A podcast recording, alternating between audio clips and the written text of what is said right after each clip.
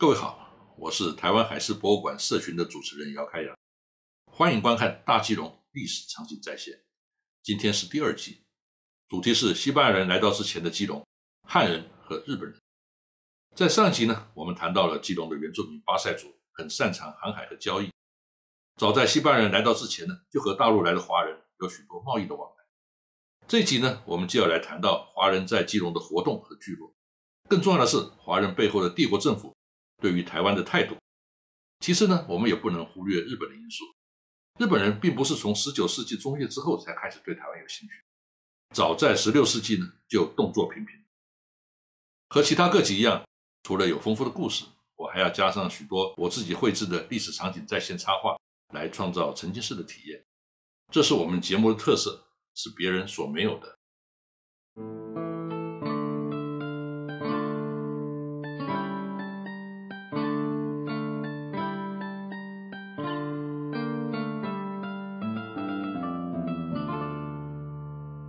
在西班牙人占领基隆之前呢，汉人就已经来到基隆和原住民交易，并且暂时停留，这一点是可以确定的。但是汉人在基隆是否有常住的聚落呢？这个问题多年以来呢，学术界一直有不同的看法。根据西班牙的资料，当西班牙人在一六二六年占领台湾的时候呢，大基隆屿，也就是今天的和平岛上呢，已经有汉人的聚落和市集，它的位置在城背尾。也就是圣萨瓦勒城的后方，之后发展成为小建内，但他们仍然可能只是暂时停留，而无法证明是常住的形态。那这要怎么办呢？其实还有一种方式，那就是看有没有庙宇，因为庙宇需要持续的香火，唯有常住的聚落呢，才能维持庙宇的存在。这里呢，正好有大基隆与妈祖庙的传说。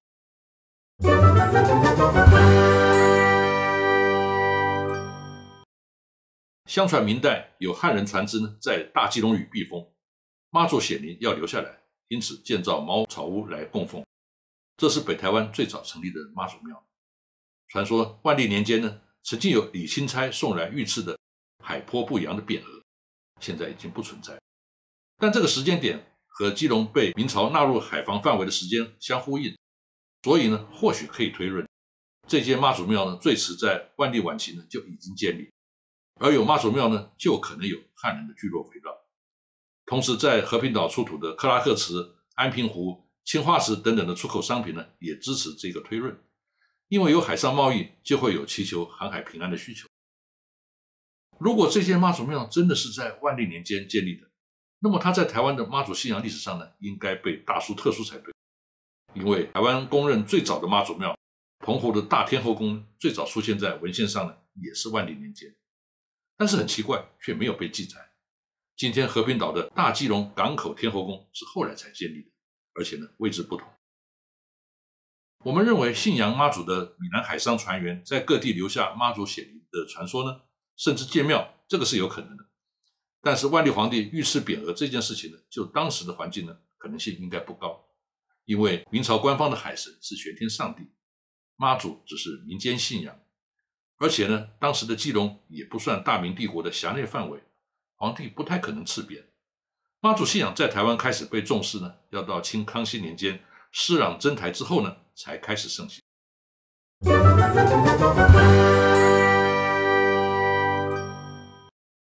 接下来，我们从明代派遣册封使到琉球的船只经过台湾北部的记载，来看一看大明帝国政府如何看待台湾。早年台湾曾被称为琉球。但是因为一四零四年明朝政府册封上次王朝的琉球王国为藩属国，所以呢，台湾就被改称为小琉球了。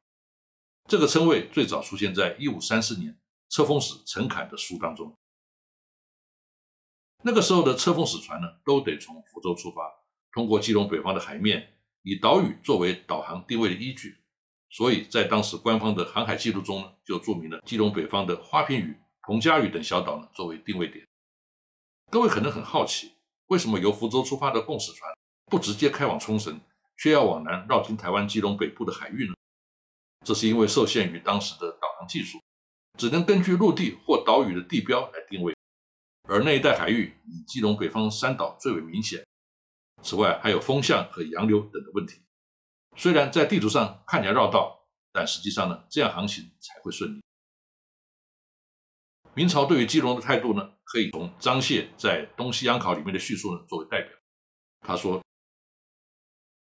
基隆虽未称国，是门外要地。”意思是，基隆虽然不在大明帝国的版图之内，但是因为它的位置重要，所以必须特别加以重视。从现代角度，这个话听起来有点奇怪。既然不在国境之内，那就是别国的领土，中国有什么权利说三道四呢？这是因为我们现在都是用民族国家 （nation state） 而非中国传统朝贡外交的观念来看事情所造成的差异。民族国家是欧洲在十九世纪之后才兴起的观念，它的特点是疆界和国籍分得清清楚楚，不能有模糊地带。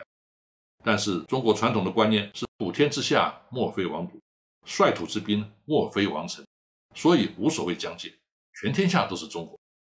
虽然西班牙人占领了台湾基隆，甚至菲律宾马尼拉，但那还是王土，皇帝还是可以派官员去宣达政令、搬移财产或是征收税金。这种事还真的发生过，并且引来严重的后果。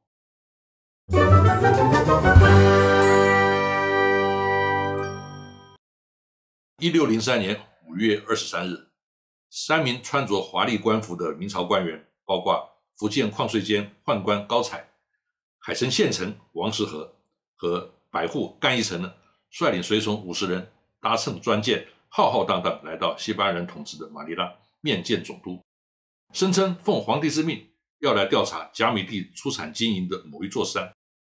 这让西班牙总督呢听得一头雾水。不仅如此呢，他们逗留在马尼拉的期间呢，穿着官服乘轿前呼后拥，招摇过市。沿途呢，华人跪拜，甚至在监内开庭审理司法业务。这个引起西班牙高等法院的不快，更引起总督的猜忌，以为中国人要来攻打。这些人是先遣部队，于是呢，开始对华人社区监视防范。双方的不信任造成几个月之后的大规模屠杀事件。在事件当中呢，有两万五千名华人被杀。高彩会来吕宋考察金山呢，因为他是矿税监的身份。明代因为朝鲜战争，财政入不敷出，万历皇帝派遣亲信的宦官呢，到各地，名义上是开采银矿以及在各交易要冲呢征收商业税，但实际上呢，这些宦官呢都集中在大城市，并不是因为都市中产银，而是呢，他可以任意指定某一个富豪说房子地下有银矿。要拆毁人家的房屋，屋主呢只好送上大笔的贿赂以保住家园。宦官甚至率领一批无赖抢劫商民呢，形同盗匪。其中派在临清的宦官马唐，就因为欺压太过，在一五九九年引发当地的民变，被米平之后呢，马唐依然稳坐原位。在第二年的六月呢，马唐又抢劫了路过的意大利传教士利玛窦带往北京觐见皇帝的珍稀献礼。利玛窦向北京有人诉苦。有人却回复要他舍财保命，因为如今皇上呢只听宦官之言，连给皇上的贡品都敢抢。明代宦官嚣张的程度可见一斑。矿税监宦官劫掠地方呢，不仅仅是中饱私囊，事实上呢，整个事件都是因为要应付万历皇帝的奢华开销而起，包括修建定陵庞大的工程开支。这场宦官引发的掠夺呢，史称矿税之祸。高彩的福建矿税监呢，就是因此产生的职务，会跑到马尼拉勘察金山呢，也可以算是他矿税监的业务范围。无独有偶，一六二七年又有一批中国官员来到刚刚被西班牙人占领的基隆。文献记载呢，提到有部分人当年曾经去过马尼拉。这批中国官员来基隆主要的目的呢，是因为荷兰人曾经贿赂中国人，向官员进谗言说西班牙是坏人，不要跟他们合作。因此呢，前来看看西班牙人是怎么样的邻居。以上可知，明朝官员根本不把西班牙的统治权放在眼里，无论是马尼拉还是基隆。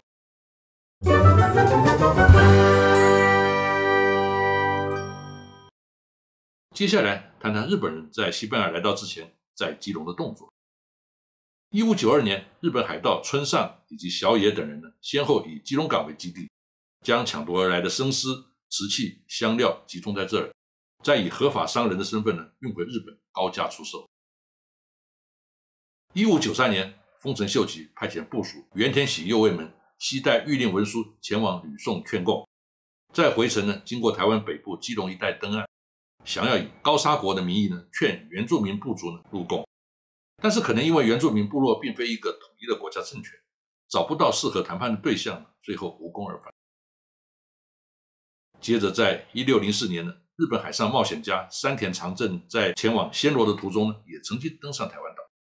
当时日本人在台湾多罗满呢从事采金，并且在基隆和淡水呢形成殖民地的雏形。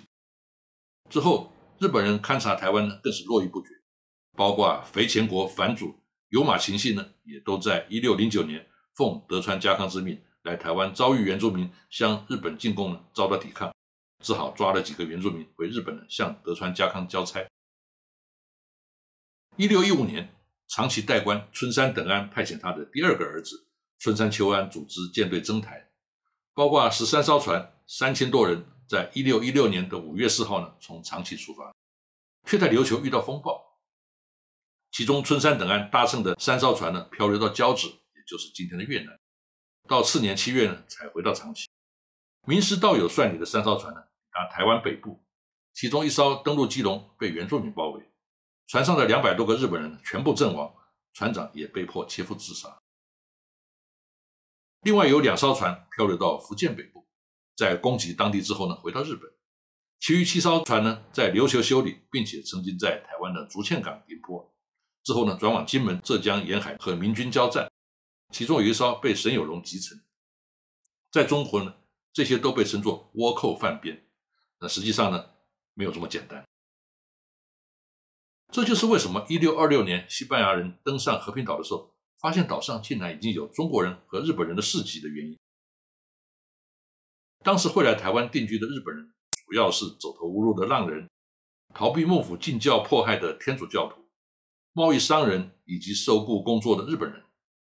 以当时在基隆最著名的日本人喜左卫门为例，他是京都人，一六零三年因为船难来到基隆，娶当地原住民女子为妻，有两个女儿和一个早逝的儿子。喜左卫门是天主教徒，教名是哈辛多奎什蒙，他懂葡萄牙语。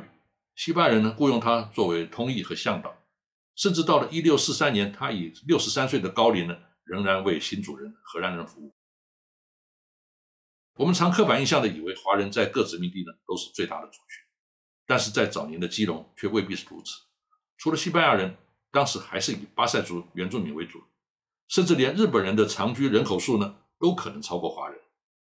以上是今天的内容，谢谢各位的收看，我们下次再见。